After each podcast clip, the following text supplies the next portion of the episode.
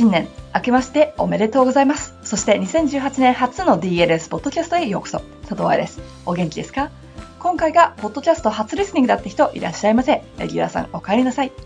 DLS ポッドキャストはプロの現場から健康なダンス生活を応援する情報サイト、ダンサーズライフサポート .com のブログ音声バージョンプラス、ポッドキャストだけの裏話などを毎週金曜日に早口で佐藤愛がお送りしております。レギュラーリスナーさんたちはご存知のように、私、佐藤愛は、ただいま日本で冬季バレエ講習会を行っているところです。この講習会は、バレエ留学を本格的に目指している子たちに、バレエ学校生活を感じてもらうため、そしてセミプロで留学中の子たちの短い冬休み中に体力を落とさないための講習会です。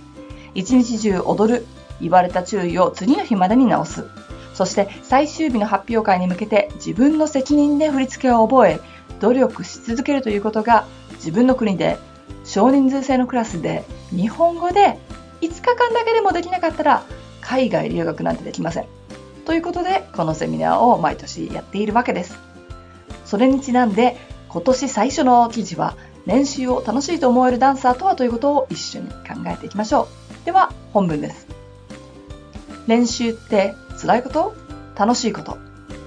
この1年ずっと感じてたんですけどね最近これがはっきりと見える言葉を生徒の一人から聞きました。卒業生が今バレエ学校に戻ってきていて、3ヶ月こっちで練習プラス年末公演に出るんですよ。その子が練習する場所があって楽しいって言ってたの。その時に、ああ、これだって思いました。今年は年末公演以外にもガラパフォーマンスがあったので、公演数が多かった1年でした。ってことは、配役によってリハーサルのように差が出る年だったということです。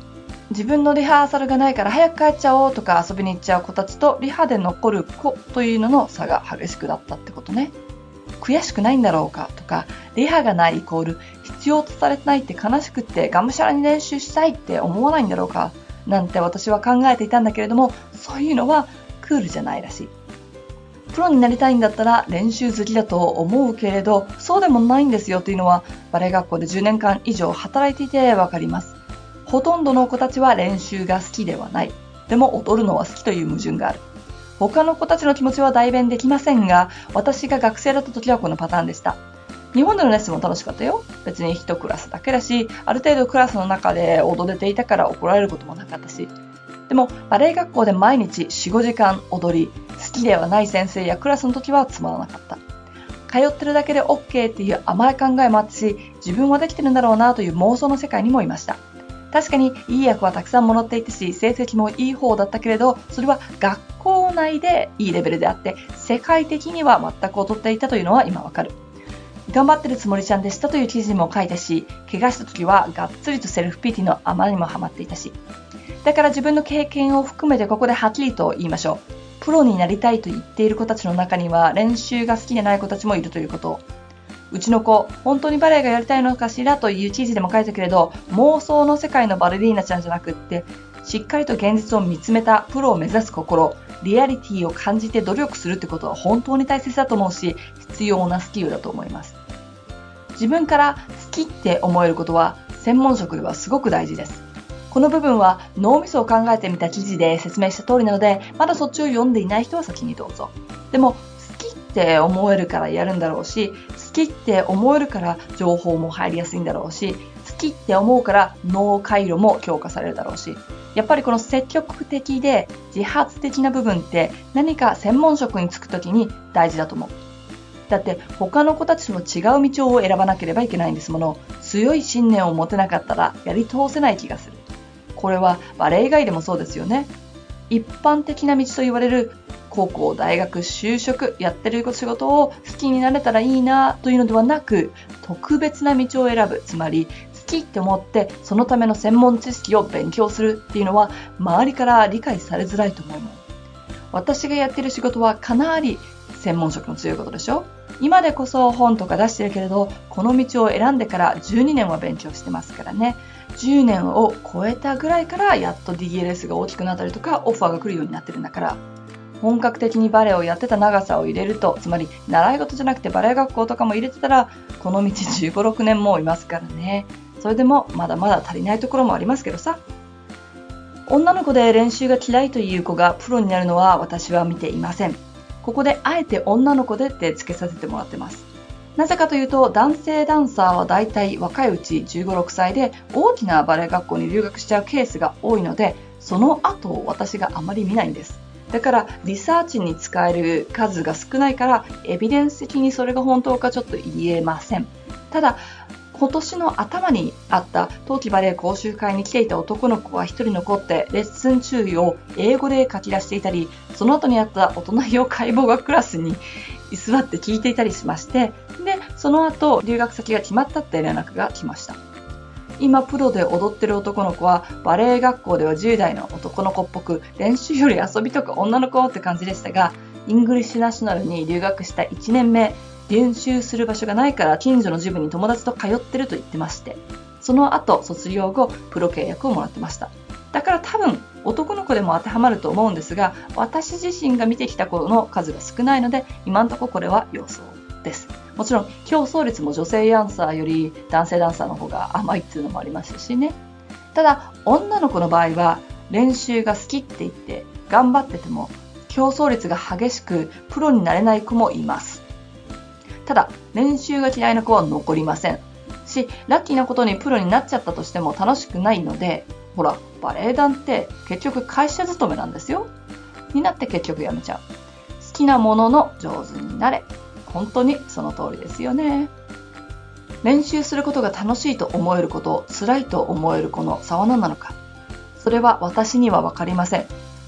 年齢なのかなとか育ち方なのかなとか思うんですけどバレエが好きっていう以外よくわからないのが事実です。上手か下手かもあんまり関係ないように見られますが大体練習が好きな子は上手になってきます。きっと練習をする結果が見える。だから楽しい。だからもっと練習っていうサイクルができてるんだと思います。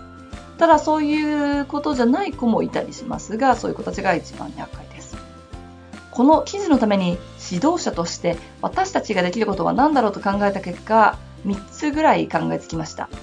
1つ目がトレーニングですぐ結果を出せるようなエクササイズを指導すること。つまり結果が出て楽しい努力は報われるんだという経験値を増やしてあげれば努力することに対して前向きになれるんじゃないかと。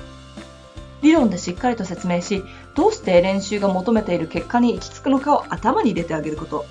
理解の上で自発的にやった方が言われたからやるっていうよりも継続できますし結果がすぐに見えなかったとしても理論的に頭に入っているから心が折れなくて継続できるんじゃないかなと。